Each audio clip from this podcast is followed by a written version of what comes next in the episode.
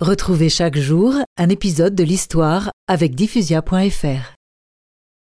Le 1er septembre 1700, Charles II, roi d'Espagne, mourut sans laisser d'héritier.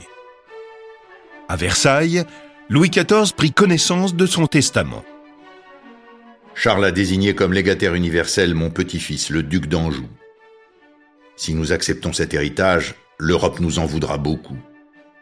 Mais si nous le refusions, nous prendrions le risque de voir l'Autriche reconstituer l'empire de Charles Quint au-delà des Pyrénées.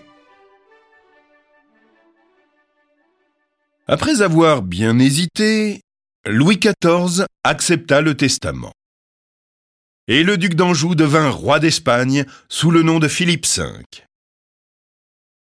Louis XIV réalisa ainsi son rêve de mettre un membre de la dynastie des Bourbons sur le trône d'Espagne.